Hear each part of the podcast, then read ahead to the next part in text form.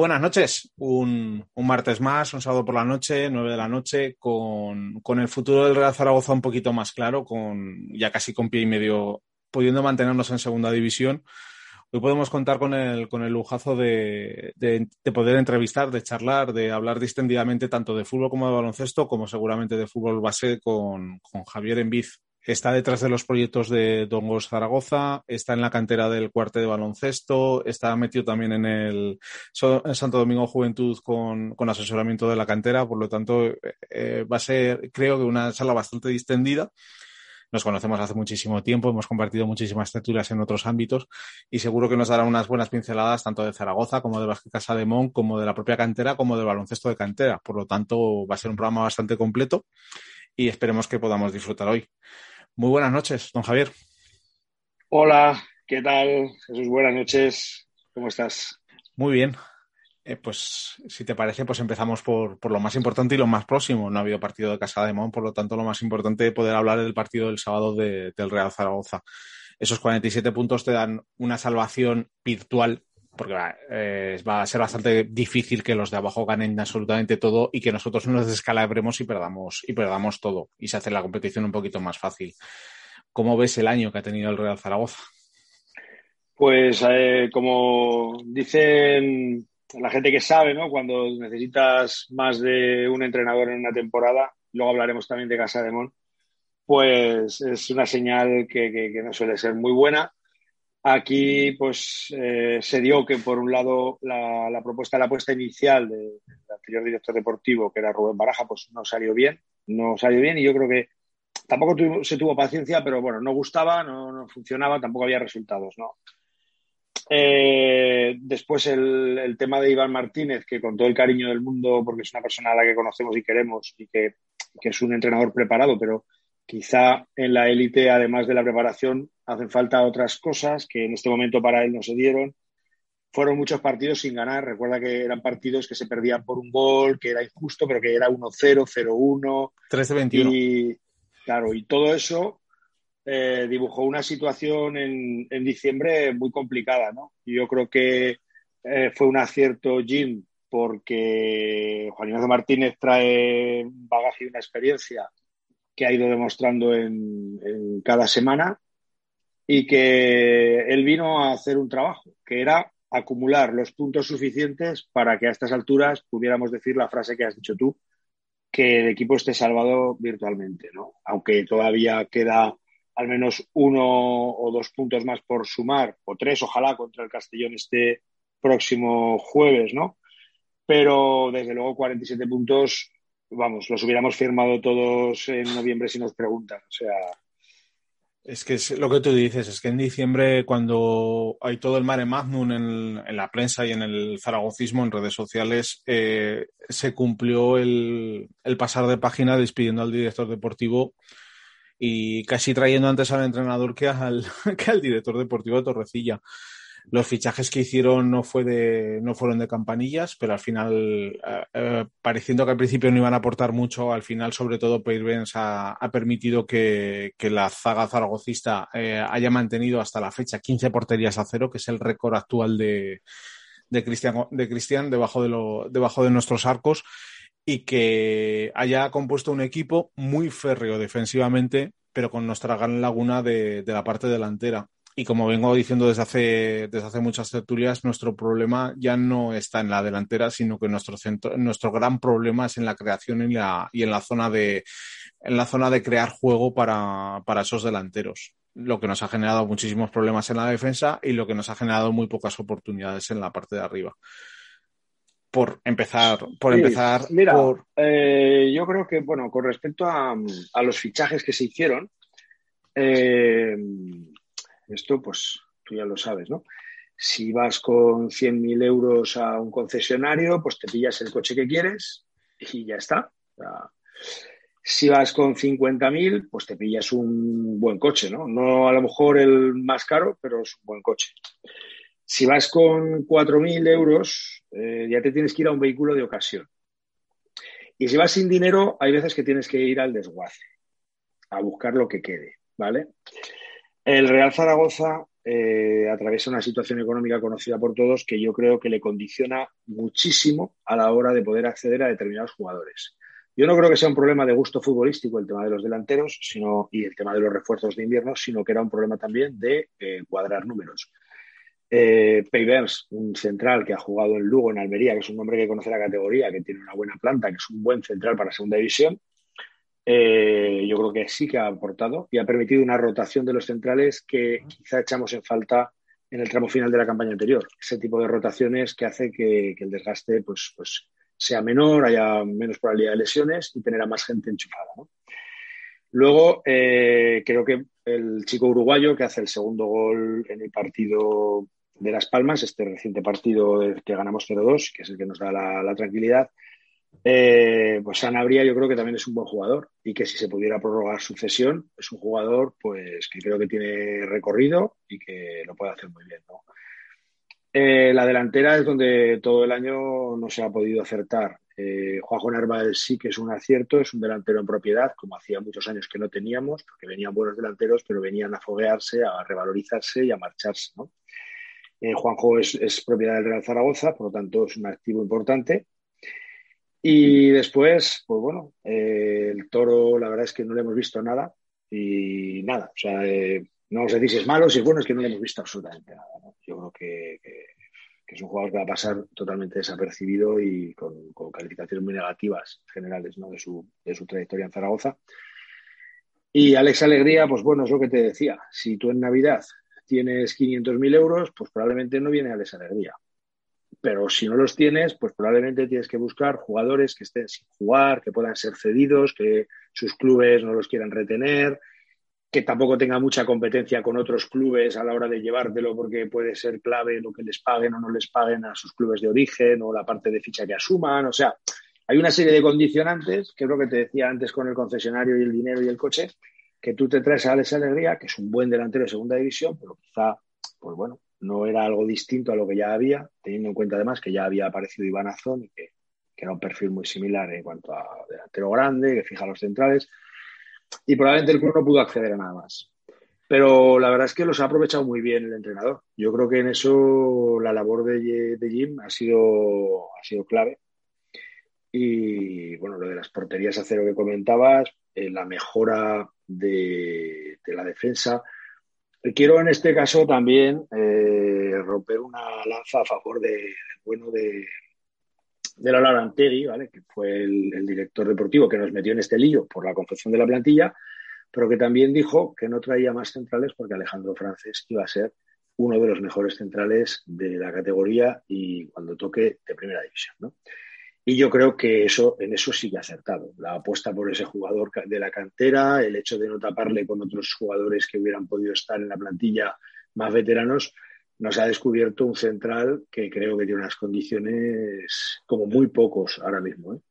No, ha, conseguido secar a los delanteros del Sporting, del Almería, del, del Español si hubiera jugado, hubiera pasado tres cuartos de lo mismo. Y es que además lo que me encanta de Francés es que no hace faltas. Y no es, que se anticipa, es que lee muy bien dónde, qué, va a suceder y dónde va a ocurrir dentro del campo y entonces él llega antes, siempre. Llega mm, unas décimas de segundo antes, lo, necesario para poder sacar el balón, para anticiparse, para cortar, para bloquear un tiro. O sea, y eso hay que reconocerlo, bueno, pues es eh, una, algo positivo que nos dejó Lalo en esta temporada en la que no tuvo acierto con los delanteros, en la que la plantilla también, como tú decías, en la zona de creación, pues hecho en falta ya que se marcha Raúl Guti, ¿verdad?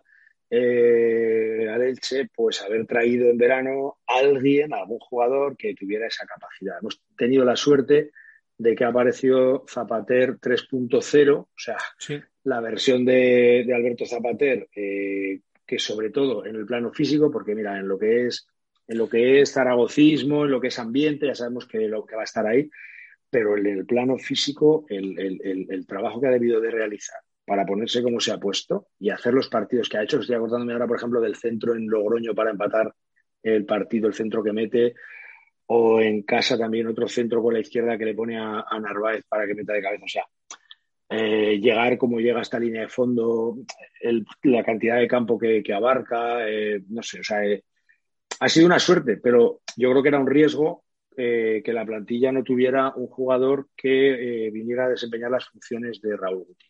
Y ese riesgo pues, nos ha pasado mucha factura. Luego también ha aparecido Francho, pero esas son cosas que, como digo, yo creo que, han sido mm, parte fortuna porque Zapater podía haber estado lesionado todo el año, por ejemplo, y Francho pues no haber dado el nivel por la juventud que tiene, haber sido un jugador que todavía está sin madurar y, que no hubiéramos podido, eh, y luego las bajas de James y Bekeme con las lesiones, quiero decir, que ha habido muchas circunstancias. Hoy leía, leía un tuit hace un rato por la tarde eh, hablando de que, había que valorar también la temporada del Zaragoza con dos semanas de pretemporada, o tres, no, dos semanas de pretemporada y dos amistosos contra equipos de su liga, o sea, sin poder, no sé, pues jugar contra otro tipo de equipos, sin poder probarte y ver la plantilla en una pretemporada como era, como ha sido toda la vida y que el lastre de acabar tan tarde la temporada pasada, eh, la factura se ha pagado este año. Y yo creo que eso es cierto, que eso no se puede perder de vista. Es, que lo que comentas ha sido y considero una base, una base fundamental. Por recapitular un poquito, eh, Jim eh, era de la opinión, porque me gusta mucho tirar de estadísticas y, Jimmy ha conseguido romper, romper esa barrera, la ha roto totalmente. Venía con unos números bastante malos en los últimos, en los últimos años, con, unos porcentajes que ni siquiera nos ponía, nos ponía a salvar de esta situación y ahora pues lleva números que, si solo hubiera sido con la participación de Jim estaríamos, la progresión que matemática que han sacado es que estaríamos segundos en, la clasificación. Y lo grande que ha hecho Jim lo que ha conseguido con su equipo, lo que ha conseguido con, toda con toda la parte de fisios, de, de, fisios y de recuperadores como de preparadores físicos, es que eh, hace mucho tiempo que no veíamos un Zaragoza sin lesiones, y también preparado físicamente a final de temporada, que era una de las remoras que hemos tenido históricamente. nos ponemos a comparar con años pasados y lo que teníamos era muchísimas lesiones muy repetitivas por el motivo que fuera, o, se recuperaban mal o se sacaban muy pronto porque se necesitaban, pero es que este año no. Y lo bueno que ha tenido es que se ha ido, ha ido haciendo rotaciones necesarias para no cargar de minutos a muchos jugadores y hacer la plantilla mucho más larga de lo que se estaba haciendo. Se ha conseguido, hasta en un partido que, tuvimos, que jugamos este fin de semana de Las Palmas, recuperar a un Zanimaquia que lo considerábamos perdido para la causa. lo ha conseguido con Bukic, lo ha conseguido con lo que tú comentabas antes con, con el tema de Zapater. La plantilla lo ha hecho muchísimo más amplio y, no, y con una cierta perspectiva del punto en el que estábamos a intentar salvarnos. A muchos otros le hubiéramos hecho pregoneros del Pilar, pero es que lo, que ha conseguido es que el peor Real Zaragoza de la historia se pueda mantener en segunda división. No sé qué lectura sacarás tú también como, como parte de, como entrenador o como coordinador de canteras. Sí, pues eh, a ver, yo creo que, es el mérito de, sacar rendimiento, ¿no? Cuando entrenas ya lo que es categoría senior, ¿no? Yo entreno un equipo en Primera Nacional masculina de baloncesto, al final tú tienes que intentar sacar rendimiento. Y si no te da para ganar los partidos, te tiene que dar para competir. Además tienes que formar, pues tienes que formar. Además tienes que, ser capaz de que el grupo evolucione, sí, pero sobre todo es competir. Y Jim lo que ha conseguido es eso. O sea, no ha habido ningún partido, eh, salvo en Montilivi, porque también es verdad que te pitan un penalti que todavía está la gente pensando, pero ¿cómo pueden pitar ese penalti? Con lo que está pasando este año con las manos, si le pega en el hombro, tiene todo el brazo detrás de la espalda metido, o sea, que yo creo que eso descuadra un poco al Zaragoza y ese partido ya pues va como va, ¿no? Pero en el resto de, choques ha competido y le da lo mismo que haya empezado mejor el rival o que hayamos empezado adelantándonos en el marcador el Real Zaragoza o que haya sido eh, un partido con muy poca historia, muy poco juego, que yo he escuchado a compañeros de la prensa que decían, no, es que el Zaragoza lo que propone es que no pase nada y al final, si podemos, pues marcar un gol y llevarnos los tres puntos, ¿no? Bueno, pues es una forma de, quiero decir, desde luego el Zaragoza, para lo que no estaba, y en eso Jim ha sido muy listo, es para hacer partidos de ida y vuelta. O sea, de ahora te ataco, tú me atacas, yo te ataco, porque como no tenemos puntería arriba, no tenemos pólvora suficiente para ganar los partidos por número de goles, pues lo mejor es que, sobre todo goles hayan los mínimos posibles. O sea, y en eso, en eso ha, conseguido optimizarlo y, hacerlo muy bien, ¿no?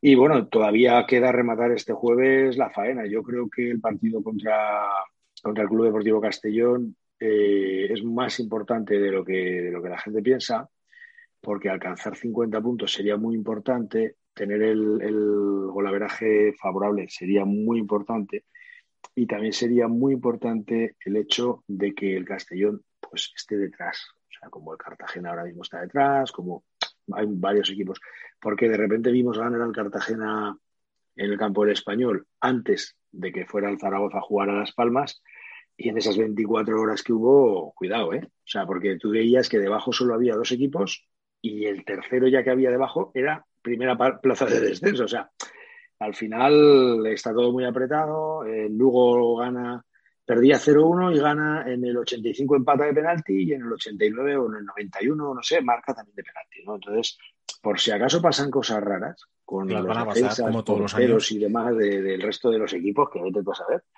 por si acaso, es mejor hacer los 50 puntos ya este jueves. Creo, ¿eh? Yo creo que, que más que también decir, bueno, y si no el empate también nos vale y tal, yo creo que el equipo tiene que plantearse que tiene en su mano una oportunidad.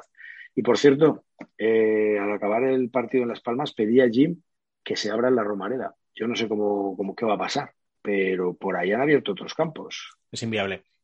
Inviable. Es inviable. La ley que, lo recuerdo, la ley que ha puesto encima de la mesa el ministro de Sanidad, la recomendación y la imposición es que tenemos que estar en fase 1 a, nivel a nivel pandémico y eso quiere decir que la incidencia acumulada de los últimos 14 días tiene que ser igual o inferior a 75 casos y que la incidencia acumulada de los últimos de los últimos 7 días tiene que ser igual o inferior a 50. Dicho esto. No, no nos da. Nosotros estamos alrededor de 250. O sea, estamos muy lejos todavía. El problema de Zaragoza no es que, y el problema de Zaragoza es que no es la, Zaragoza como tal, el problema lo tenemos en la, lo tenemos en la provincia, que es donde se están disparando los casos de, malas maneras. La curva, de, la curva de incidencia sí que se disminuye, y que, pero estamos muy lejos todavía de esos valores, como pasa, por ejemplo, en, en, las zonas donde han abierto los campos, que sí que estaban, estaban con números muy buenos, sabiendo que anteriormente la, la pandemia ha arrasado. Y ya que sacamos el, que la gente pueda volver al campo, también es paradójico que donde han vuelto han perdido. Ya. A ver, es que estas cosas eh, tienen, tienen una lectura. Si recuerdas, cuando, cuando vuelve el fútbol eh, después de los confinamientos, vuelve el, fútbol en junio, ya con los campos vacíos, no ganaba ningún equipo en casa. O sea, el Zaragoza va a Lugo y gana, pero había perdido aquí con Alcorcón, luego se desplaza. O sea, era, era mm, por lo que sea, ¿no? Pues yo qué sé, por el cambio de, no sé, del escenario, el silencio, no haber eh, público, no, sé. De repente los equipos funcionaron mejor fuera que en su propio estadio. Y ahora, pues, pues vamos a ver qué ocurre, porque como ya se han vuelto a acostumbrar a escucharse todo, a ese ambiente tan diferente, ¿no? De cuando hay público, pues no lo sé es curioso, ¿eh? O sea, no sé si a lo mejor el público les ha supuesto una exigencia de, querer hacerlo mejor y eso ha llevado a que pierdan pues por precipitación o porque el otro equipo ha ese tipo de, estrés ¿no? que te puede generar, pero pues sí que es curioso que no ha ganado ningún equipo con, público, pero bueno. No sé, y también tenemos el caso de Casa de Mon que tiene el partido contra, contra Tenerife, que, que me imagino que también será, bueno, pues lo mismo, ¿no? La misma norma rige para unos que para otros, por tanto, pues nos quedaremos otro año sin poder ir a verlos, que también es pena. Otra de las cosas que me, que me contaban la semana pasada era que, que la, liga, conjuntamente con, los equipos muy grandes de, primera división, habían hecho un estudio de la cantidad de lesiones que habían tenido durante este tiempo de la, de la pospandemia. Y normalmente las lesiones que tenía un equipo a lo largo del año solían rondar una media de unas 20 en, estos, en este año, en este año en esta liga, han superado las 80 de media. Es una puñetera barbaridad, o sea, multiplicado por cuatro. Y lo que estaban, y lo que estaban haciendo los clubes era porque veían que el problema venía por la, por la propia recuperación o por el tipo de lesiones que hacían. El equipo de fisioterapeutas, el equipo de recuperadores, eh, en el caso del Madrid y el Barcelona, estaban buscando encontrar un fisioterapeuta exclusivo para cada uno de los jugadores, porque estaban viendo que las derrotas ya no venían por la, ya ni siquiera por la preparación física, sino por cómo se estaban recuperando de las lesiones. No sé si a vosotros a menor nivel os habrá pasado lo mismo. A ver, nosotros eh, lo que sí que hemos notado, como en este caso te hablo de baloncesto, ¿vale? Y en concreto, pues de los dos equipos que yo entreno, entreno también un equipo junior femenino de, que está compitiendo en el Campeonato Aragón en, en Junior Primera, ¿vale? Y lo que sí que hemos notado es que la mascarilla eh, te da una, bueno, aquí competimos con mascarilla, ¿no? Te da una, una peor eh, visión de, tus propios movimientos, de tus pies, de lo que te ocurre debajo. En, baloncesto tú saltas, eh, haces cambios de dirección, haces apoyos en una pierna que luego rectificas y caes en la otra. O sea, haces apoyos en largo para luego hacer apoyos hacia arriba, cuando haces una penetración a canasta. O sea, haces rectificación de la posición cuando estás defendiendo, pues porque de repente te han hecho un cambio de mano y, tienes que cambiar los pies y no te los ves. Entonces, lo que ha aumentado ha sido el número de esguinces, pero ha aumentado de una manera exponencial. O sea, eh, hemos tenido muchos esguinces este año. Y luego también hemos tenido alguna lesión de rodilla, unas más livianas y alguna otra un poco más grave. Eh, y que también yo creo que tiene que ver con ese tema, ¿no? Eh, yo creo que lo que me comentabas con respecto a los equipos profesionales eh, este año tiene que ver con el, con el calendario tan apretado que han tenido, que han tenido muy poca, muy poca, muy poco descanso. La liga acabó muy tarde, la Champions acabó muy tarde y algunos de estos equipos que has nombrado estaban también ahí. Luego las pretemporadas han sido muy cortas y como que las competiciones empezaban eh, en todos los países, pues prácticamente los amistosos eran pues entre los equipos que, que habían acabado tarde. O sea, pues, pues equipos de Champions contra equipos de Champions, equipos de segunda contra los que habían jugado playoff o que habían jugado eh, la fase, o sea, el, tema este de ascenso, pues el Elche, Zaragoza, con el Girona, con la Almería, o sea, eh, entonces ese tipo de pretemporada en la que apenas hay descanso, en la que la preparación se hace un poco deprisa y corriendo, luego ha habido muchas fechas entre semanas, o sea, ahora por ejemplo estamos en una semana en la que venimos de jugar el fin de semana y vuelve a haber competición el miércoles, el jueves, o sea, esto es, esto es realmente lo que, lo que carga mucho y lo que ha hecho las lesiones. En el ámbito de, lo que es el baloncesto eh, donde yo me muevo, pues eh, lo primero, bueno, se ha competido solamente eh, las categorías de ámbito nacional, es decir, las que primera nacional, tanto A1 como A2, ¿no? en masculino y en femenino, y, junior, masculino y femenino, lo, que es la categoría en la que se compite para acceder después al Campeonato de España en representación de, la Federación Aragonesa. El resto de categorías escolares hasta finales de febrero no han, arrancado y lo que sí que te comentaba es el tema de las lesiones porque además hemos tenido también mucho cambio de superficie. Es decir, nosotros entrenamos habitualmente en pabellón, pero en noviembre nos sacaron a la calle porque la normativa eh, anti-COVID exacto, estableció que había que cerrar pabellones, gimnasios y demás. Entonces te vas a una pista exterior, que no pasa nada porque yo cuando jugaba en Maristas, pues jugaba en una pista exterior, o sea, y, no me pasó nada, ¿no? Eh, sí, pero, es cierto que... No es lo mismo jugar en asfalto que jugar en el suelo, en el suelo de un polideportivo. Cuando has estado dos meses eh, con una superficie con unas zapatillas y con las mismas zapatillas te vas a un asfalto, a unos patinazos del 15, me imagino. Y, bueno, y los apoyos y, las rodillas se resienten, los tobillos se resienten. Eh, después volvimos dentro, otra vez. Eh, o sea, hemos estado, ya te digo, con una. Ha habido una situación a la hora de. Bueno, y luego ha habido varias pretemporadas, porque nosotros iniciamos una pretemporada con amistosos para arrancar en octubre la competición la suspenden, en la primera jornada la suspenden, ¿eh? tanto en Primera Nacional como en Junior femenino y en el masculino igual, y de momento no se compite, porque la primera jornada se jugó sin mascarillas, o sea, no eran obligatorias. Yo recuerdo que el primer partido de Primera Nacional contra Olivar fue, fue sin mascarillas en cuarte y con público, con el aforo limitado, pero hubo público. Y ahí ya se para todo, ¿no? Entonces, eh, vuelta otra vez, luego con los toques de queda, los horarios ha habido que adaptarlos porque pues cuando entrenas, eh, bueno, las chicas es más fácil porque al final los horarios de ellas pues es a las 7, de 7 a 8 y media o de 8 a 9 y media, o en esos horarios pues no hay problema con el toque de queda.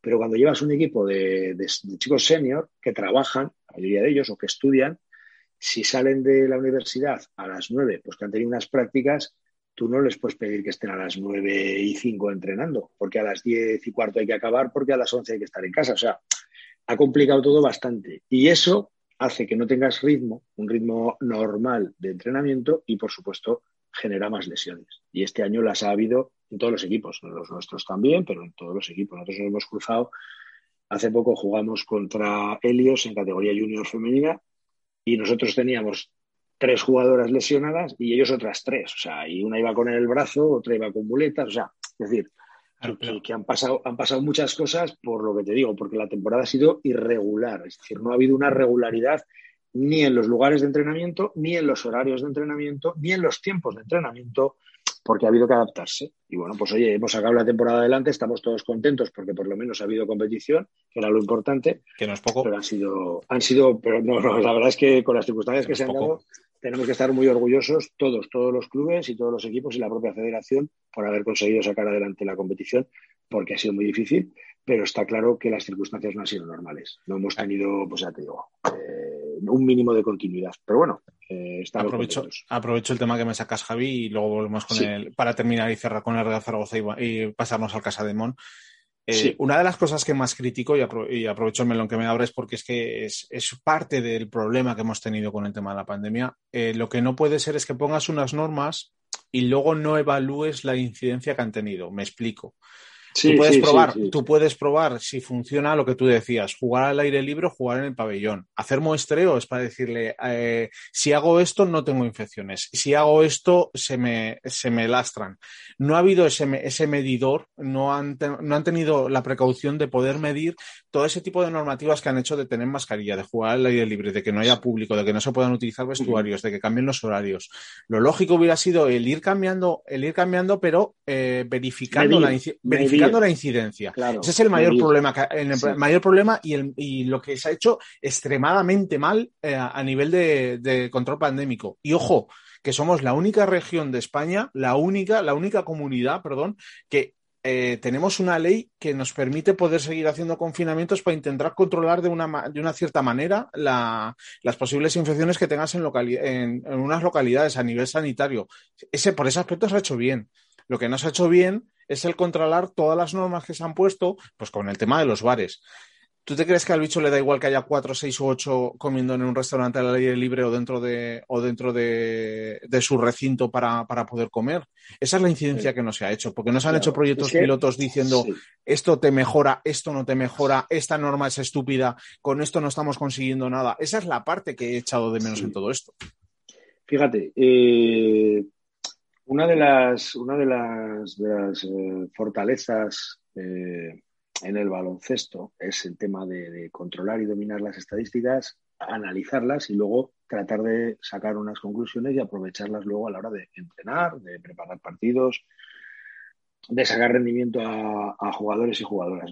Bueno, pues la estadística eh, no se ha utilizado para lo, que, para lo que tú comentas, es decir, se ha implantado una medida eh, y se ha dejado hasta que por sí ha bajado el índice de, contagio, pero tampoco sabemos si ha bajado porque eh, se han cerrado, qué sé yo, eh, los comercios o los bares o los pabellones, si en los equipos ha habido transmisión. Mira, yo te puedo decir que, en, en, el club en el que yo estoy, transmisión en los, en los equipos no ha habido. Y sin embargo, ha habido jugadores y jugadoras que han tenido contagio fuera del ámbito deportivo, pues porque en la familia el padre o la madre lo ha traído, porque trabajaban en, eh, son sanitarios, lo han traído y se lo han pegado al hijo, a la hija, o porque lo han cogido pues con, amigos o con amigas. En el ámbito laboral, alguno de los chicos pues también ha podido cogerlo. Y sin embargo, en el ámbito deportivo no ha habido transmisión. Es decir, yo, yo he tenido jugadores y jugadoras que han pasado el COVID y yo no lo he pasado, pero porque vamos con unas medidas suficientes, pues de, higiene con gel hidroalcohólico, toma de temperatura antes de empezar el entrenamiento, que bueno, tú puedes decir, hombre, si es asintomático, se te vale de poco. Ya, bueno, pero por lo menos, como decimos, estadísticamente, a los que sean sintomáticos, si tienen 38 ya o 37 y medio, los mandamos para casa. O sea, que ya ni nos la jugamos. O sea, aunque simplemente sea a un jugador, por ejemplo, se tomó un complemento de proteínas y le subió la temperatura antes de empezar a entrenar en el Primera Nacional y le tomamos la temperatura, no le bajaba de 37 y medio y lo mandamos para casa. Y no tenía nada, pero lo mandamos para casa, no corrimos ningún riesgo. O sea, en el ámbito deportivo la responsabilidad que ha habido ha sido tan, tan extraordinaria, y me consta que en otros clubes también lo han hecho así, que transmisión dentro de los grupos no ha habido. O sea, eh, entonces yo creo que eso lo podían haber medido también y que hubiera servido un poco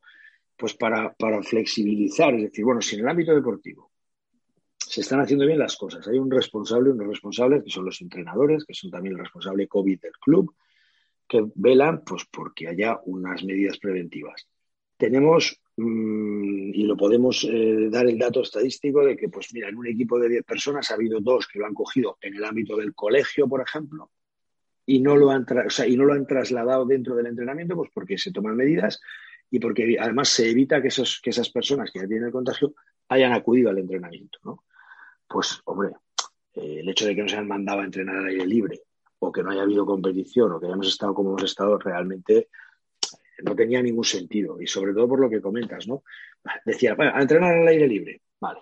¿Y con esto qué ganamos? O sea, no, que no hay transmisión. Vale. Y es que a veces tenéis, tenéis estadística de que haya habido transmisión en, vestuarios, en los, que no, además que no ha habido vestuarios, que los, los equipos se han cambiado en grada, han venido cambiados a entrenar. O sea, quiero decir, no se han utilizado duchas, eh, no se han compartido espacio reducido, un pabellón, pues tú calculas las personas que pueden caber y en un entrenamiento hay 12. O sea, es que mientras que a lo mejor te ibas eh, a un centro comercial y en el mismo espacio que tiene un pabellón convivías con, con, 30 pues, o 40 veces más personas. O sea, y no sé, quiero decir, esto no lo digo, o sea, yo quiero que todo el mundo funcione. No lo digo ni en contra de los centros comerciales, pero lo digo en el sentido de que el mundo del deporte eh, está un poco criminalizado eh, al nivel de, suspender competiciones o de no poder entrar a un polideportivo a hacer deporte, eh, cuando es que no hay ningún dato que refuerce esas medidas. Es al revés. O sea, tú deja, deja que compitan, deja que hagan. Evidentemente, si hay que poner mascarillas, se pone la mascarilla, que haya eh, de que se desinfecten los balones que se van a compartir, que haya balones de calentamiento para cada equipo que sean diferentes. O sea, y ya está. Pero ya te digo, ha sido una temporada pues, pues muy compleja, ¿eh? O sea, y bueno, aún no la hemos acabado. Pero, porque ahora, por ejemplo, con Primera Nacional, pues acabamos de comenzar los, los playoffs por el título, que luego pues otorgarán una plaza de ascenso a Liga EVA, que por cierto, pues al final todos los clubes excepto Olivar, se han mantenido. O sea que al final en Aragón puede haber otra vez cinco equipos en, Liga EVA, parece, vamos. No, es poco, no es poco después no está de no está mal. No es poco después de cómo, de cómo está la Liga EVA. Por cerrar ya el capítulo del Real Zaragoza y ya pasarnos al Vázquez Castellademón, que es lo que realmente dominamos históricamente. ¿Cómo ves el futuro del 21-22? Porque ya sí que lo he dicho, parece que parece entre comillas, que ya estaría hecho. Esperemos que sea así, que contra el partido de el partido que tenemos el jueves ya pongamos la quinta final y nos podamos olvidar de, esta temporada, de esta ciega temporada. Mm. ¿Darías continuidad a, darías continuidad a Torrecilla Jim? Eh, habría que hacer un revuelo, mi opinión es que sí que habría que hacer un, un, revuelo bastante grande en la plantilla y te pones a mirar los números y viendo lo que pone la, la dirección de los regidores del club encima de la mesa de que no pinta de que no pinta más que haya una continuidad, eso quiere decir que van a salir muchísimos jugadores vendibles del Real Zaragoza porque es la única manera de poder hacer presupuesto. No sé cómo lo verás tú. Pues, a ver, vamos por partes, ¿no? Porque al final, bueno, es hablar un poco de lo que va a venir, pero cada cosa pues tiene su, yo creo que tiene su, punto de vista, ¿no? Primero, eh, como tú bien dices, Vamos a, conseguir los tres puntos el jueves, que eso ya sí quedaría la total tranquilidad.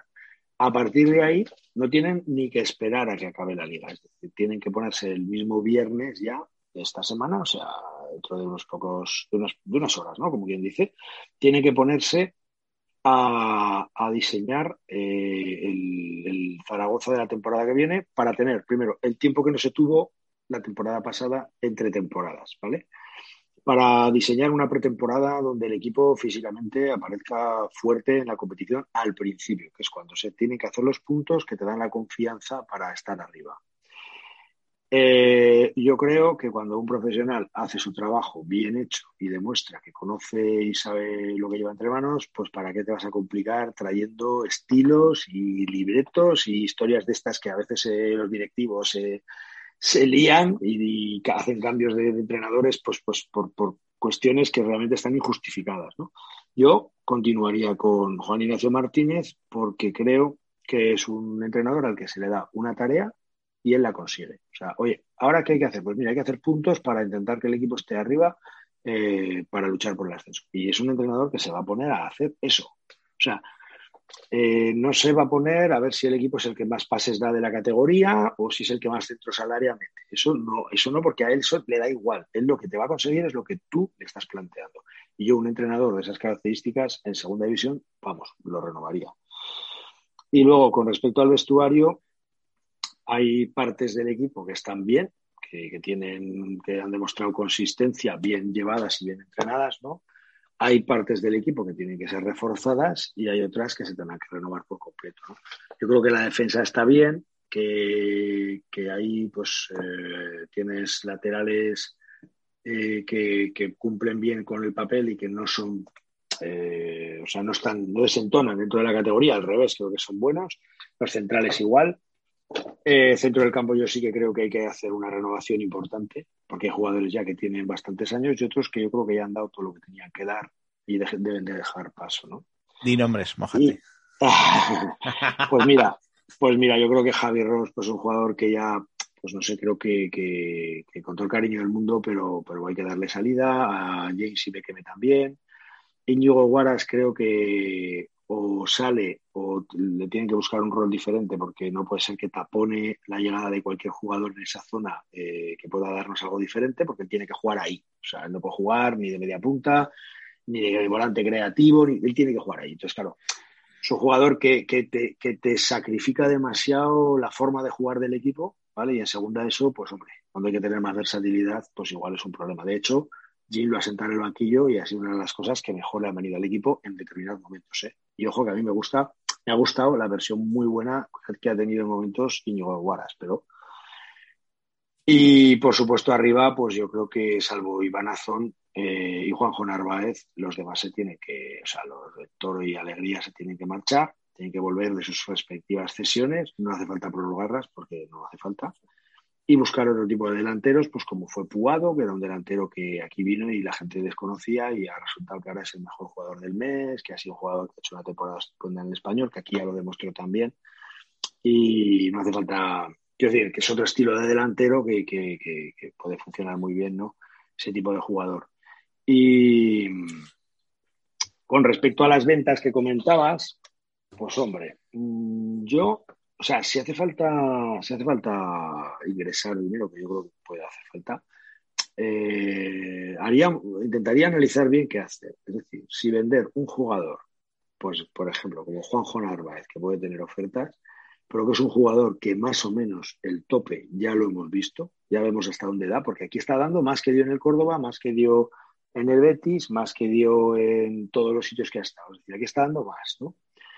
quizá el tope, como digo. Entonces, igual es preferible sacrificar ese jugador y traer arriba algo y tener, y tener liquidez, tener una economía un poco más saneada, que no, pues tirar de francés o de Francho, que hoy vale cuatro, y Narváez puede valer cuatro, pero Narváez el año que viene va a valer cuatro o tres, o tres novecientos. Francés y Francho, si los tienes aquí, si consigues mantenerlos, de 4 van a pasar a valer 40. No sé si la proporción va a ser esa, pero me, estoy explicando, ¿verdad? O sea, perfectamente. Tratar de, tratar de, si vendemos algo, pues que sea ya un producto acabado, finalizado, un producto, hablamos de producto, un jugador que, esté en el tope, ¿no? Me, gusta ese, me gusta ese razonamiento porque eh, si unos no han tocado su techo, Exactamente. Entonces, está muy lejos de llegar. Claro, a fecha de hoy te van a ofrecer el mismo dinero que por Juanjo Narváez, por cualquiera de ellos, porque están verdes y son jóvenes y los van a tener que ceder y no sé qué, y te van a venir con historias pues, de negociación para que tú el precio lo bajes, porque son jóvenes. Pero tú te los tienes que quedar. Tienes que decir, mira, vente a buscarlo dentro de dos años y te firmo 15 millones y te va a salir barato. Pero es que hoy no te lo vas a llevar. Primero, porque me tiene que ayudar a mí a ascender y segundo, porque sé la proyección que va a tener este jugador. Porque, a ver, yo creo que cualquiera lo puede ver, ¿no? Lo de Alejandro Francés creo que es como muy evidente y lo de Francho también. Iván Azón, además, creo que renovó hace poco, con lo cual ahí me preocupa menos. Pero, es el más joven de todos ellos. Sí. Es el más joven. Yo tiraría, sí, yo tiraría por, por, alguna cuestión así. O yo qué sé, que te venga alguien a por Jair porque es central zurdo y tiene dos años más. Pues mira, pues, pues otro jugador que, que, cuando no ha jugado y ha jugado Payverse, pues tampoco. Es decir, es lo que te comentaba antes de Juanjo Narváez. es un gran delantero, es un jugador muy bueno, trabaja mucho para el equipo, es muy sacrificado, pero si tú te tienes que desprender de algo, él ya está en donde va a estar como mejor versión, ¿no? Entonces, pues bueno. Y luego, pues Sergio Bermejo me lo quedaría también ya te digo, y luego, pues por supuesto, puestos a mejorar, pues los Animatia y, y Larra, por supuesto, en fin, o sea, ahí ha, sido uno de, ha sido uno de los problemas que hemos tenido esta temporada, los, los, los, interiores no han funcionado, con el sistema de juego que se quería jugar eran fundamentales para mm. poder dar balones y centros al área que es para lo que estaban diseñados el equipo y lo que estaba diseñado la plantilla para rematar. El problema es que no han tenido remates. Entonces, claro, te condiciona, te ha condicionado absoluta, absolutamente toda la y plantilla. y Sanabria, como te he comentado antes, yo sí que haría una prórroga de la cesión. Yo creo que el Atlético Madrid no le va a encontrar hueco en su plantilla. No, no sé cómo está muy verde. Está muy verde para el techo del Atlético Madrid.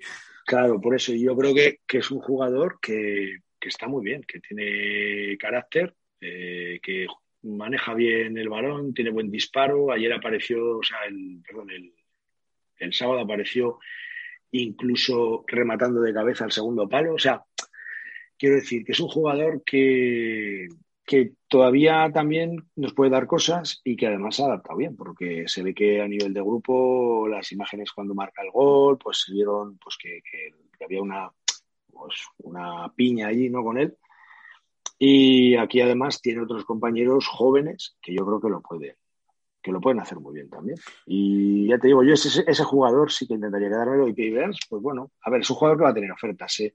que a lo mejor el Almería va a intentar sacar algo por él, no lo sé. Pero bueno, eh, desde luego lo que no me quedaría es con Picho Atienza, pero más que nada porque ya vimos todo lo que pasó el año pasado y... Ya no tenía que estar aquí. Ya no tenía que estar, exacto. Y, y bueno, eh, y de los laterales, pues hombre, Vigaray está muy bien y... Ah, bueno, y Tejero, claro, es cedido de Leibar. Tejero es cedido de Leibar. Ahí, tienen deberes. Van, van, a tener, van a tener tajo, ¿eh? van a tener tajo porque. Mucho, mucho, mucho. Pero mira, lo bueno que tenemos, y ya lo hemos vivido en, en Play en segunda división, es que cuando un entrenador ha mantenido, como pasó con Víctor Fernández, eh, y puede continuar la temporada que viene, sabe perfectamente qué necesita el equipo y qué es lo que necesita él para hacer un equipo campeón, para poder, para poder aspirar a subir a, subir a primera división. Y mm. creo que, que, esa ventaja, esa ventaja que no tuvimos el año pasado, después de que pasó lo que pasó, eh, nos tiene que servir, eh, siendo que hay muy buena relación entre Torrecilla y Jim, para encontrar ese tipo de jugadores que nos han faltado este año para hacer un equipo todavía muy superior al que, al que hemos tenido este año. Y no podemos dejar de aprovechar esa, esa, oportunidad. Y lo que no me gusta es que ya estoy oyendo, ya se está viendo en, en, la rumorología, en redes sociales, de que no van a tener continuidad ni Torrecilla ni Jim si hay un cambio de dirigentes. ¿En base a qué dices eso? Que no hemos terminado la temporada. En base, eh, que, no hemos terminado la temporada, leches, que es que todavía puede, que todavía puede pasar. O sea, vamos a confiar matemáticamente. Aún hay posibilidades de que, de que pueda pasar algo grave, pero eh, las matemáticas te dicen que nos mantenemos en segunda división. Vamos a, vamos a aprovechar lo mejor, lo mejor que hemos tenido este año que ha sido el entrenador, vamos a apreciar su experiencia. Lo que más me gusta de Jim es que no se mantiene un sistema de juego férreo ni aún 11 tipo en el que siempre están los 11 titulares, sino que los va rotando, va haciendo la plantilla amplia. Mantiene un buen rollo dentro del vestuario, porque eso al final te hace que todos los jugadores estén implicados en la causa, cosa que al principio de temporada no estaba pasando, que tenías a 11 jugadores y mirabas al banquillo y no, y no podías contar con nadie. Por lo tanto, mm. vamos a ver qué nos, qué nos enseñan a partir de ahora en verano, porque van a tener, como bien dejabas caer, van a tener mucho trabajo, tanto en las salidas como en las entradas. Así es. A ver, yo eh, el tema de cambio de accionariado y tal, pues lo veo, todavía lo veo lejano.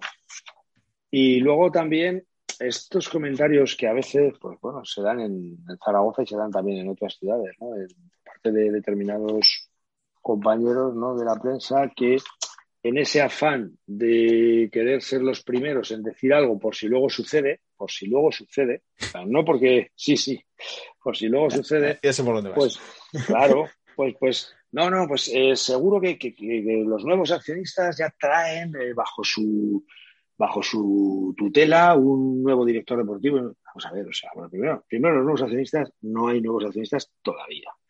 Cuando lleguen, me imagino que, por supuesto, tendrán unas ideas y unas, unas eh, aspiraciones deportivas, pero evidentemente Eh, habrá que ver también, pues, con la relación contractual de los que están ahora en el puesto, qué situaciones serán y luego también analizar, pues, a lo mejor eh, pueden, pueden eh, ver adecuada la continuidad de, tanto del director deportivo como de Juan Ignacio Martínez, ¿no? Es que eso, dar por hecho que van a traer a gente nueva, primero, que todavía no hay nada, que un cambio de accionariado no es, no es una cosa baladí, que, que, hay mucho ahí todavía por, por ver y por por saber, ¿no? Y, que es muy fácil decir hoy eso y luego no pase nada y no recordar, ah, pues yo dije y me equivoqué. No, eso ya, mira, como no ha pasado, si ocurre, sí, si ocurre, acordaros que en el, el, el, 7 de mayo o el, o el 8 de abril yo dije, bueno, bueno, yo dije, yo dije, yo he dicho tantas cosas, ¿verdad? O sea, esto, estas cosas que, que, que, yo creo que además no le hacen bien al equipo, porque bueno, vi que el entrenador es un hombre que parece que vive un poco al margen de este tipo de, cuestiones y él hace su trabajo y punto. Y luego, si le dicen que sigue, seguirá y planteará sus cuestiones deportivas, lógicamente, en cuanto a fichajes. Y si no le dicen que no continúa, pues bueno, pues, pues ya está. Pues se volverá por donde ha venido y, sin más, ¿no? Pero, no sé. Eh, salió una noticia después de ganarle a la Almería en casa 2-1, parece que ya alguien le corría prisa a filtrar que había por ahí un interés, que si era un fondo de inversión y tal. Y yo creo que estas cosas hay que tratarlas con mucho cuidado, porque al final, eh, bueno, hemos visto lo que ha pasado por ahí en algunos clubes con este tipo de historias. O sea, ¿que es necesaria más ambición en el Real Zaragoza? Sí. Que los actuales gestores mm, no sabemos si van a tener esa más, mayor ambición o van a ir rebajando la deuda de millón en millón de euros cada año, con lo que nos quedan 70 años todavía o 60 y pico de, esperar, ¿no? Pues no lo sé. Yo creo que, por un lado, la, afición demanda eh, que entre pues, pues capital con, con, otras aspiraciones, que basándose en los ingresos que se pueden conseguir, también es cierto que ahora la liga tiene que renegociar un nuevo contrato, vamos a ver esos ingresos hasta dónde llegan, y si eso daría para que con más ambición y con más capital pues se puedan conseguir metas deportivas que permitan tener más ingresos. Evidentemente, si asciendes a primera división, hemos visto lo que ha ocurrido pues, con Osasuna, por ejemplo, que tenía mucha deuda, tenía problemas con la Hacienda Foral Navarra, sin embargo, pues subir a primera se lo ha resuelto y como ellos otros clubes, ¿no? por no andarnos aquí nombrando. El ejemplo, el ejemplo que siempre ponemos en la estatura es la Real Sociedad. Siempre. Exacto. Pero claro, ahí, tienen, ahí tienen la pata, y no me cansa de decirlo, ahí tienen la pata de que les apoya el banco, les apoya a los políticos, les apoya, la, les apoya su comunidad en la, en la zona de Guipúzcoa y han hecho un club que tenía una deuda, la han fraccionado en 70 años, ya no tienen ningún problema con la deuda y han hecho un club que, que se está pasando por Europa con que ha conseguido una Copa del Rey y que juega un fútbol que es que no como zaragocista nos y encanta. Que saca, y que saca jugadores, ¿eh? Jugadores y mantiene, y mantiene jugadores. Sí, sí, y mantiene jugadores. Que va produciendo jugadores. De hecho, hay un jugador, Roberto López, que es de Zaragoza. Es un chico del 2000 que, bueno, en categorías base, yo tengo un hijo del 2000 que hemos jugado contra Roberto cuando Roberto, Roberto empezó en Badorrey y luego eh, estuvo en el Amistad, eh, que juegan en el campo de ahí de Huslibol, el Amistad. Y este chico ha jugado ahí hasta que lo ficha la Real. Yo creo que lo ficha el último año de cadete. Cuando era cadete de segundo año, se lo lleva. Y es un chico zaragozano, vamos, su familia, o sea, de aquí de Zaragoza, de toda la vida, habiendo jugado en las categorías bases de la Federación Aragonesa de Fútbol.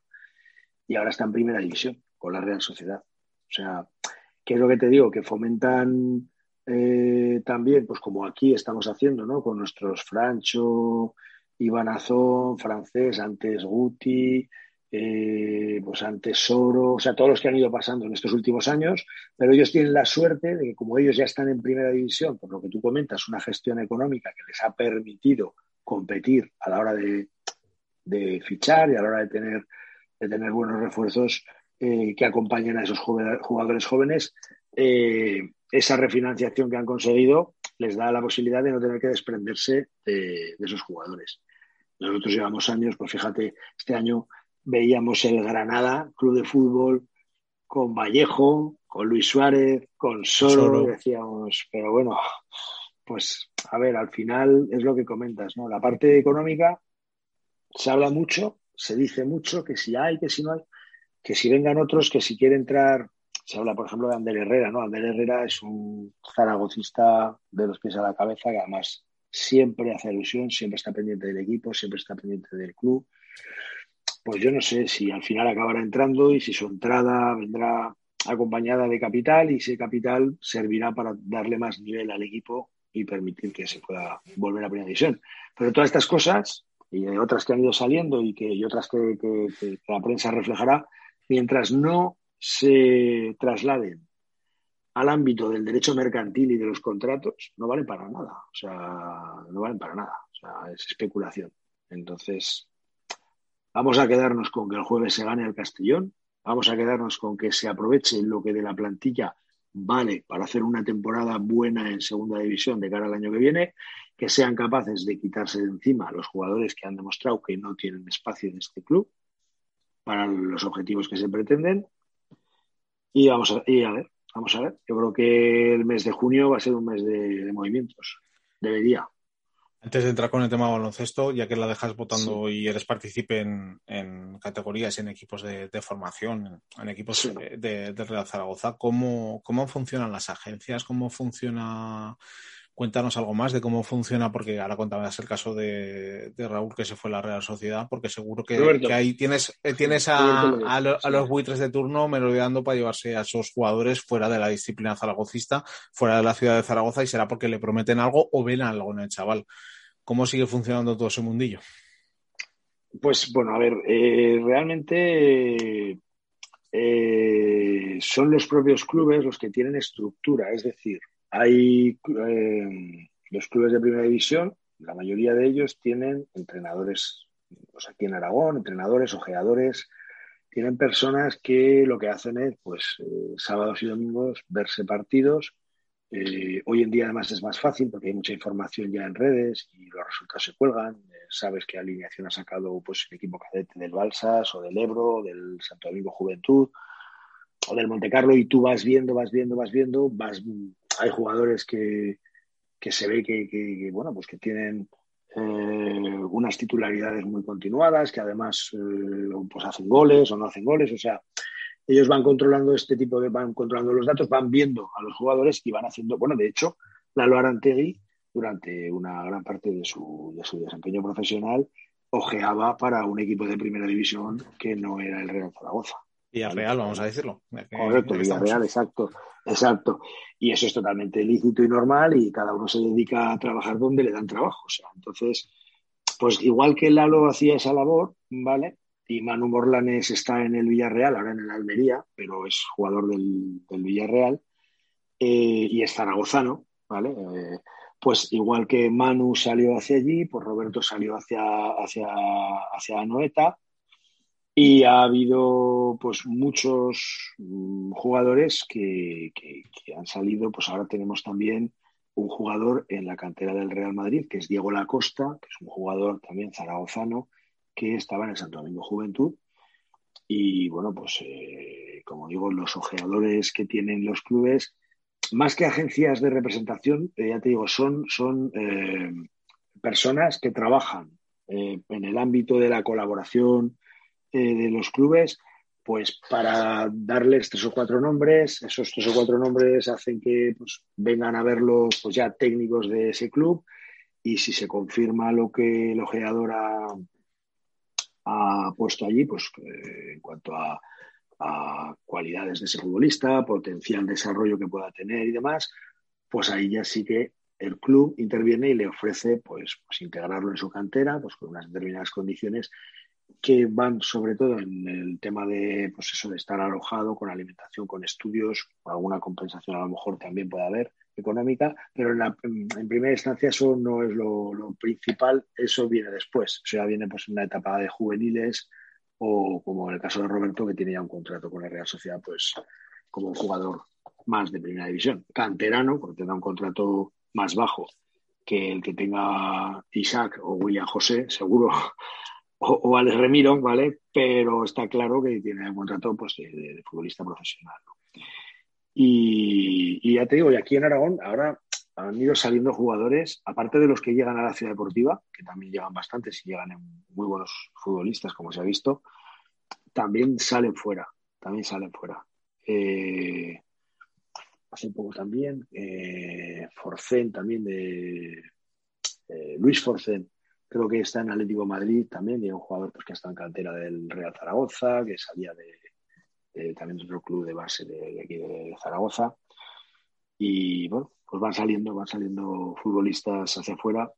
y bueno, y algunos de ellos llegan. No todos, ¿eh? También hay que decir. Claro, es que esa es la historia. No, no sea día de club, o sea, del caso que comentabas de Santo Domingo Juventud, de cómo se gestionan todos esos cantos de sirena, porque claro que tengas al Madrid, Atlético Madrid, Real Sociedad, Villarreal, me imagino que pondrán muchas cosas encima de la mesa para que esos jugadores se terminen yendo a otras, otras disciplinas fuera de su casa, fuera de su círculo familiar, simplemente por formarse. Y al final me imagino que harán una apuesta ya no solo, ya no solo por sentimientos, sino por ver tu futuro futbolístico. Pero claro, lo que tú decías ahora es que al final de esos jugadores es que llegan con los dedos de una mano, es que no llegan, no llegan, no llegan tanto. Y para poder llegar allí, pues el ejemplo lo tenemos muy claro, por ejemplo, ahora del Real Zaragoza resulta que nos han, eh, nos han salvado este año ya con Iván Martínez jugadores suyos del División de Honor Juvenil, del Real Zaragoza B, que han empezado a contar minutos porque lo que había en la primera plantilla no servía y no estaba funcionando. Y con los minutos de esos jugadores nos han hecho reforzarnos y poder mantenernos estos años en segunda división. Estamos hablando de Francés, Francho y Iván Azón, que hubieran contado con minutos residuales y alguno ni hubiera contado en condiciones normales muchas veces es estar en el momento adecuado, en el momento preciso, en el sitio donde tienes que estar para poder, para poder ascender esos peldaños que necesitas para poder llegar a la primera división. Pero claro, desestructurar las familias de tal manera para que se te lleven al crío con 13, 14, 15 años o te lo lleven fuera para estudiar fuera, que nunca sabes cómo va a terminar eso, me parece no lo sé, o sea, el, eh, como no lo he vivido, no, conozco cómo es toda esa situación. Que, tienen un componente de riesgo, pues bueno, que, que, está ahí, ¿no?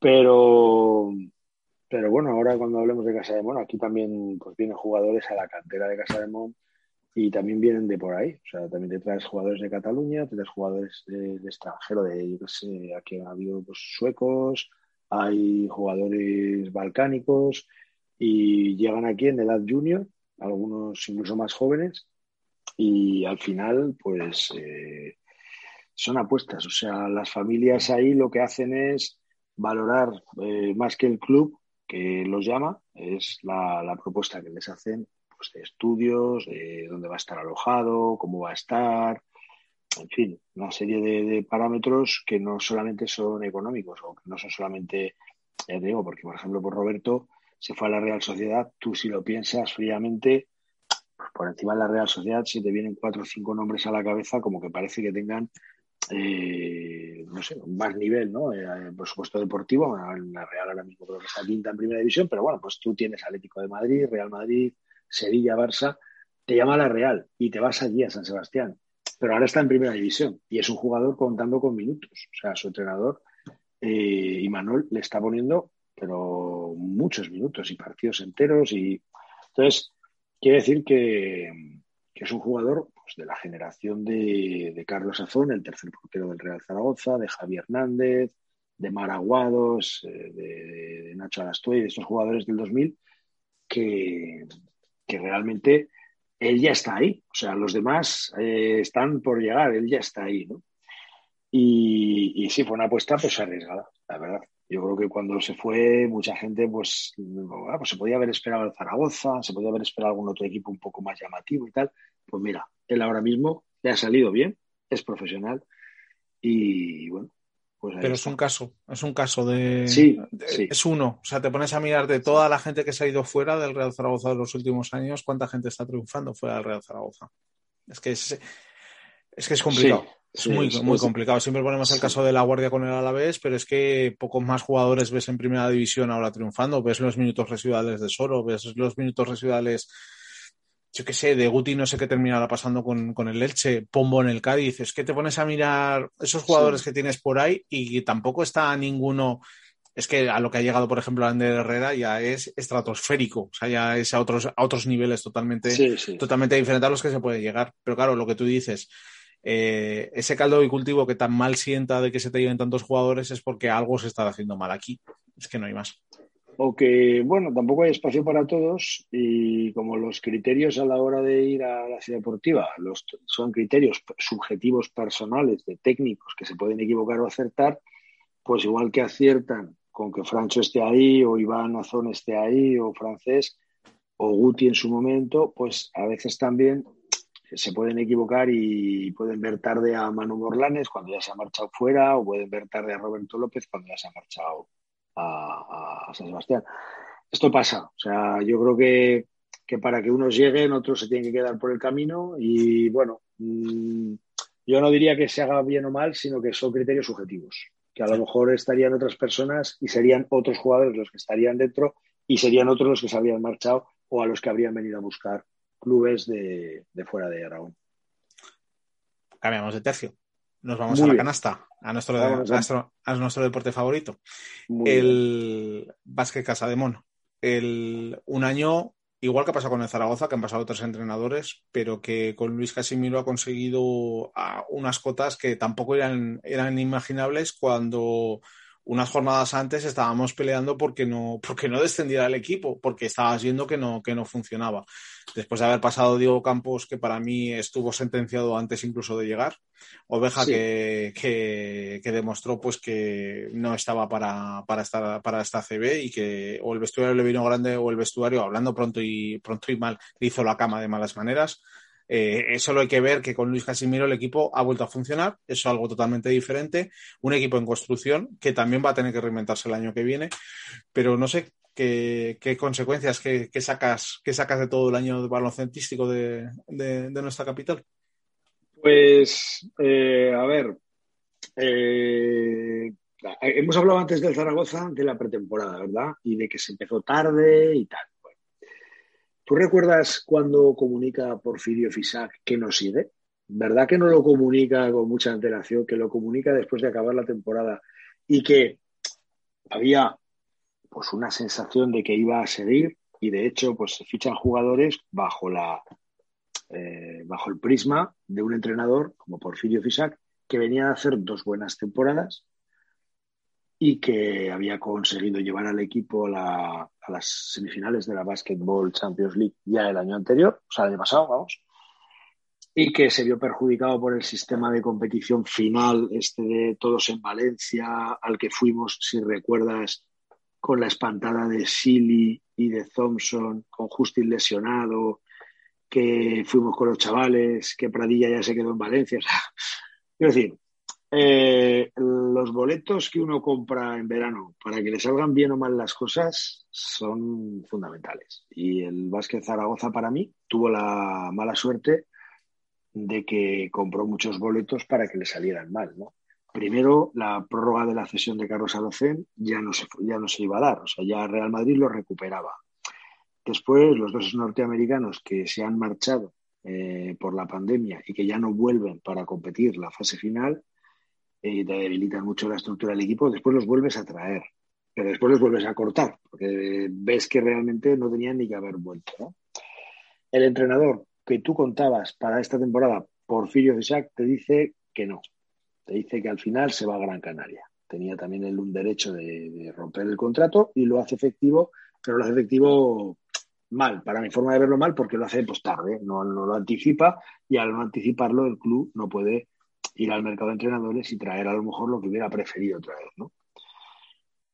Eh, hacen la apuesta de Diego Campo, pues yo creo que porque tampoco sabían muy bien por dónde tirar, porque cuando vas a buscar lo que quieres y ya está todo cogido, pues, pues bueno, pues sale Diego Campo y bueno, a ver si tenemos suerte, no lo hizo mal en Murcia, no sé qué, bueno, intentar un poco convencernos a la afición de que, de que igual no estaba, ¿no? Pero como tú decías, venía con tantas prevenciones por parte de todo el mundo que el mozo lo tenía muy difícil. O sea, porque cualquier resultado en contra, cualquier toma de decisión que saliera mal, ¿ves? Es que ya decíamos, si es que este chico, si es que, exacto, estaba totalmente sentenciado, ¿no? Desgraciadamente, porque creo que es injusto, ¿no? Actuar así, pero bueno.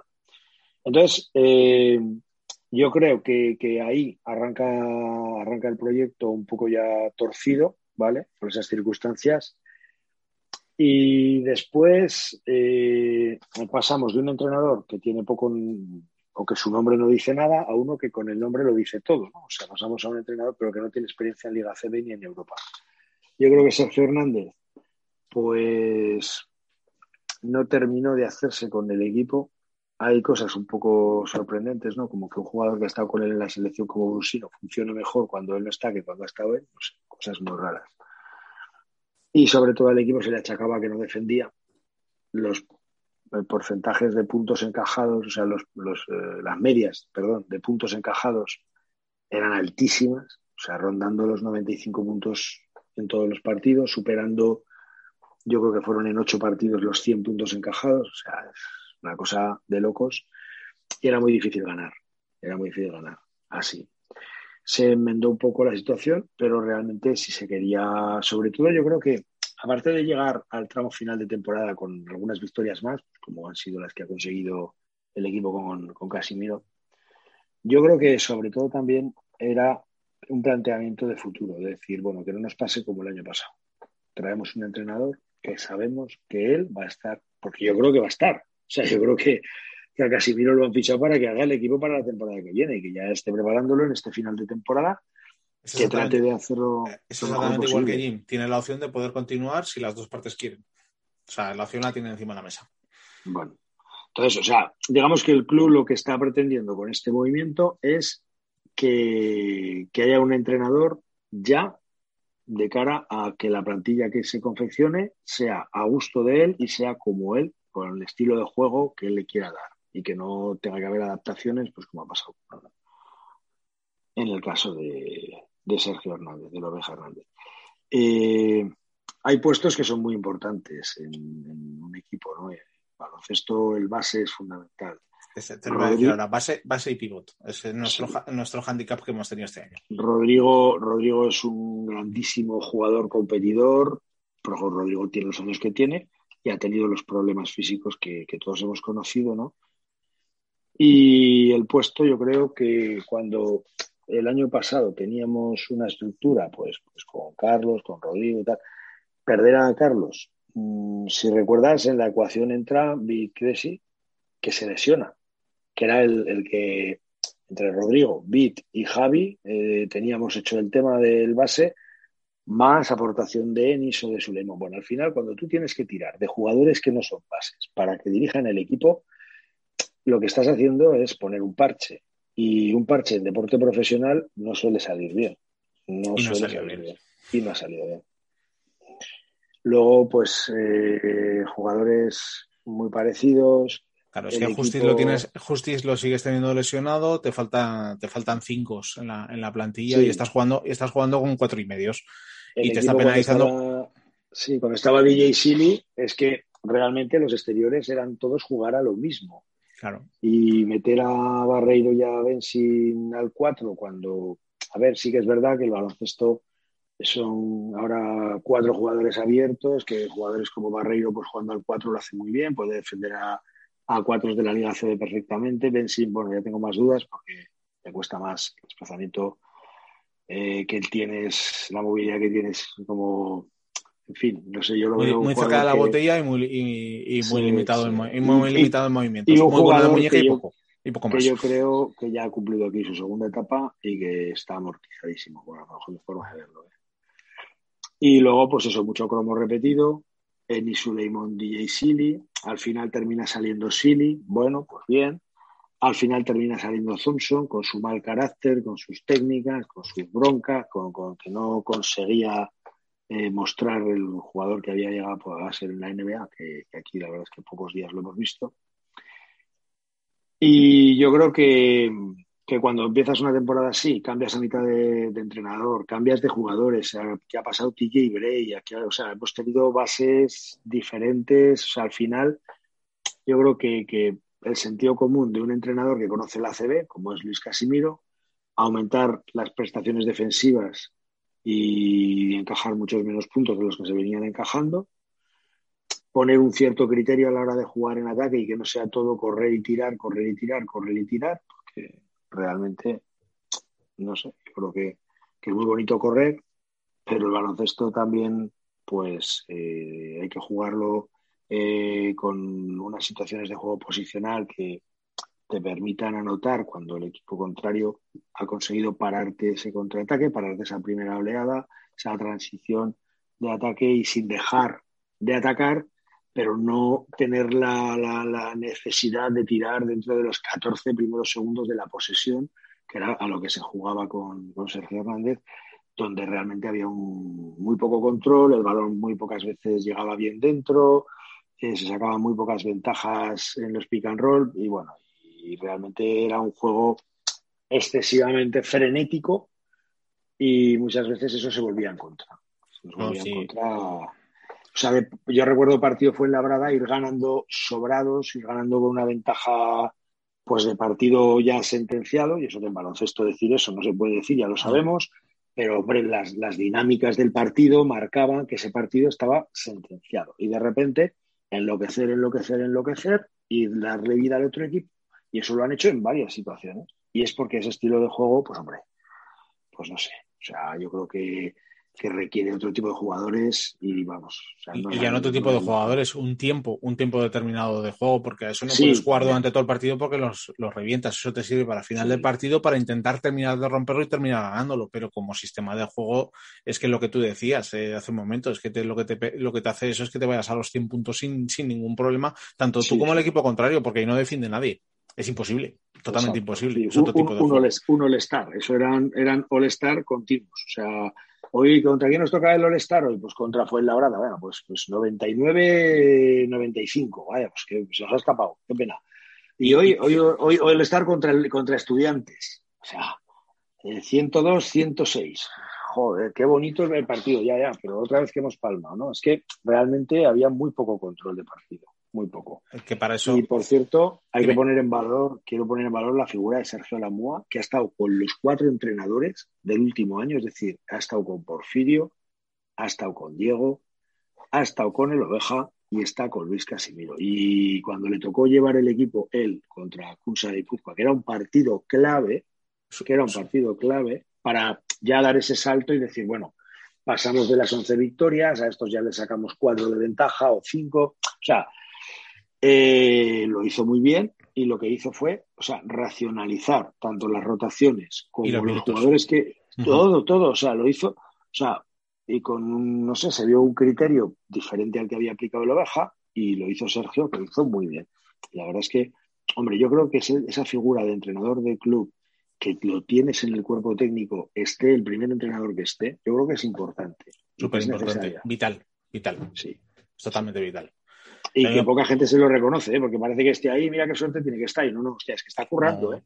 Currando mucho, haciéndolo bien y Es la misma figura que Javi Suárez en el Real Zaragoza, que es que ahora está con el scouting, está con, conoce perfectamente todo lo que ha pasado. Y es vital a la hora de traer un nuevo entrenador para que le cuente qué es lo que ha habido y lo que tiene que haber es que esa, esa, figura tiene, tiene que existir en todos los clubes y al final se, se, pierde por al final por, por, tema económico, pero la, la MUA demostró que puede coger el equipo sin ningún problema. Lo está, haciendo, lo está haciendo muy bien. Lo podía haber cogido, lo, había, lo podía haber cogido sin ningún problema y darle, y darle una continuidad en el caso de que no hubiera podido venir Luis Casimiro. Sí. ¿Cómo ves la después de la BCL que lamentablemente no se consiguiera el título? Porque además parecía que el Real Zaragoza, después de, de una temporada del de Vázquez perdón, de, llevar una temporada que no, que no da guisos absolutamente nada, de poder hasta incluso haberlo conseguido si hubiera, si hubieran hecho bien los deberes en el segundo partido. Sí. ¿Cómo lo ves para el año que eh, viene? Pues a ver. Eh la, lo primero, la, fase final ¿no? de, la, de la Basketball Champions League. La verdad es que el primer partido contra los anfitriones, eh, sabiendo que íbamos a tener en contra todo, el equipo salió muy mentalizado. Y yo creo que quizás esa mentalización mm, faltó desde el principio contra los turcos. Pero no es decirlo ahora porque como han perdido, pues es que no estaban mentalizados. No, vamos a datos, ¿no? O sea, Seth Henry no se puede ir al descanso con 5 de 5 en triples más un adicional precisamente en un triple. O sea, pero no se puede ir porque mm, es que no te lo está haciendo Corey Higgins en la Liga CB o, o JC Carroll, te lo va a hacer un jugador que conocemos que ha pasado por aquí, pues te lo hace porque quizá no estamos eh, con la tensión, con la anticipación y con, y con esa energía de salir a, a, imponerte tú en un partido en el que das por hecho, pues bueno, el Pinar es un equipo que, bueno, pues es un equipo turco, pero que es de mitad tabla, que no es un equipo muy potente, que no sé qué, no sé cuántos. Bueno, luego al final resulta que hay jugadores muy físicos, que salen muy enchufados, que también el criterio arbitral, pues ellos tienen la suerte de que les, les beneficia, pero no porque, yo no digo que les beneficie los árbitros, sino que el criterio que aplicaron en los contactos que ellos hacían, pues eran contactos que a nosotros no se desequilibraban, nos costaba mucho anotar. En la primera parte la anotación fue muy baja por parte de Casa de Mon. No, y de todos los colores. Sí, y sin embargo ellos, o sea, en el primer cuarto hacen una falta. Y en el segundo, si no recuerdo mal, hacen dos o tres faltas y Casa de Mon... Vamos a hablar con propiedad. Les pitan una falta. Bueno, exacto, sí, sí. O sea, la gente que estuvo, dice, la gente que estuvo allí, que tuvo la suerte de poder estar allí, decía que, se, que se oían los manotazos en el, en el pabellón pues y no pitaban absolutamente nada. Sí, pero lo que digo, ellos tuvieron suerte con el criterio que se aplicó en ese momento y entonces todos los usos de manos de ellos pues parecía que eran correctos bajo el criterio que se aplicaba y sin embargo Casademón se fue con un montón de faltas. Sí, claro, se fue con el bonus a mitad de, cuarto, con lo cual te limita mucho, pues en penetraciones ya no puedes, según cómo, eh, pues hacer una cobertura, porque si metes la mano te van a sancionar, si metes el cuerpo según cómo también. Eh, las ayudas, pues también van más condicionadas a la hora de que eh, si vas a llegar tarde a una finta de un tiro, te vas a meter debajo, te vas a comer la falta. O sea, estaban, estaban hasta el descanso Casademos muy condicionados por el criterio. ¿Eh? Ya digo, yo no digo si se pitaba bien, si se pitaba mal, yo no entro en eso, ¿eh? yo no, me meto con eso, pero me meto con que el criterio le vino muy bien a los turcos y a nosotros peor. Quizá también por lo que digo, los turcos salieron con un 100% de energía y de concentración y a nosotros nos costó tanto y cuando te cuesta mucho, también defender te cuesta mucho. También tener energía en la defensa te cuesta mucho y muchas veces esos contactos llegas tarde, los haces mal, los haces eh, pues porque no tienes una buena actitud defensiva, entonces utilizas más pues una cadera, un brazo, un manotazo y tal, y, ahí salimos muy perjudicados. Después el tercer cuarto fue, fue muy bueno y la verdad es que parecía que ahí ya íbamos a enganchar y a salir del partido con victoria. Y ahí vino pues una situación que, que Suleimón comete tres errores y que Luis Casimiro se los permite. Y a lo mejor a Javier García no se los hubiera permitido. Ahí estamos un poco con la cosa de es un entrenador experto, veterano, y a todos los entrenadores nos ocurre que hay jugadores a los que les permites cosas que a otros no tanto, pues porque confías, crees que eso no lo va a volver a hacer, que no va a volver a cometer el error, que no va, que no va a hacer lo que al final acaba haciendo, ¿vale? Y, y bueno, pues les da vida y al final, pues bueno, es una pena, ¿eh? Porque ya ves que el tercer partido también se gana y yo creo que si la semifinal se hubiera ganado a Burgos, yo creo que se le gana. De hecho, de hecho veníamos de ganarles y, y, apabullantemente. Pero bueno. Nada, Pero bueno, quedémonos con que dentro de que es un torneo con, cuartos de final, semifinales y tal, yo creo que está bien. Se han ganado dos partidos de tres. Bueno, pues está. Es una buena, para mi gusto, es una buena temporada a nivel europeo que por lo menos arregla un poco el desastre que ha habido este año en el Liga. Eh, lo maquilla, maquilla el resultado. Lo maquilla, lo maquilla. Lo maquilla bastante. Bueno, Javier, llevamos más de más de una hora charlando de, y seguro que podríamos pegarnos otra, otra hora más. Sí, eh, ¿Alguna cosa más que quieras, que quieras comentar, que nos hayamos dejado en el tintero, que quieras decir? por supuesto, espero, que, eh, espero que hayas estado a gusto y que quieras. Y sí, hombre, por supuesto, ya lo sabes que sí. Y además, bueno, pues que hemos tocado pues todas las, todo lo que concierne, pues desde el punto de vista, por ejemplo, de mi empresa, de mi editorial Don Gols, pues tanto el Real Zaragoza eh, como el Vázquez Zaragoza, también hacemos la revista en Huesca y también tratamos de, pero eso ya sería para otro día o para otra tertulia, ¿vale?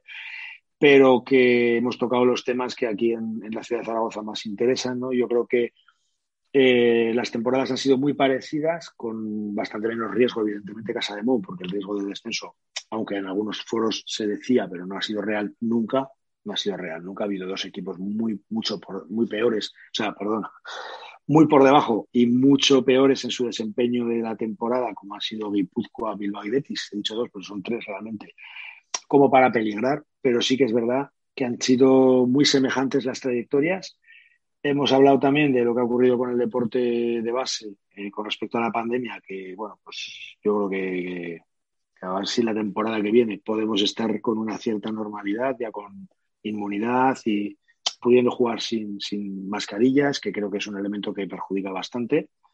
Y, sobre todo, tanto en el Real Zaragoza como en el Casa de Mon, eh, es fundamental que no se cometan los errores del verano pasado.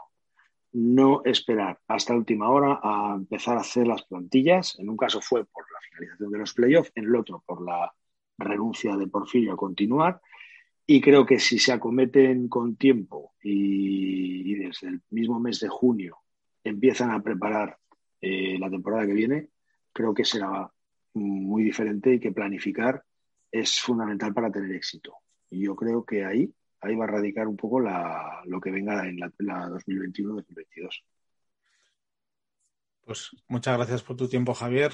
Eh, ah, seguro, que, seguro que nos, seguro que volvemos, que volvemos a repetir. Eh, repetimos por, por si se engancha alguien ahora, eh, editor, de la, editor de la revista Don Goals, tanto de baloncesto como de Zaragoza, que se entrega tanto en el pabellón Príncipe Felipe como en la Romareda cuando se puede ir por público. Ahora nos dedicamos a esparcirla a nivel de redes sociales. Entrenador de cuarto baloncesto, asesor de Santo Domingo Juventud. Muchas gracias por tu tiempo y espero que os haya gustado la charla. Muy buenas noches.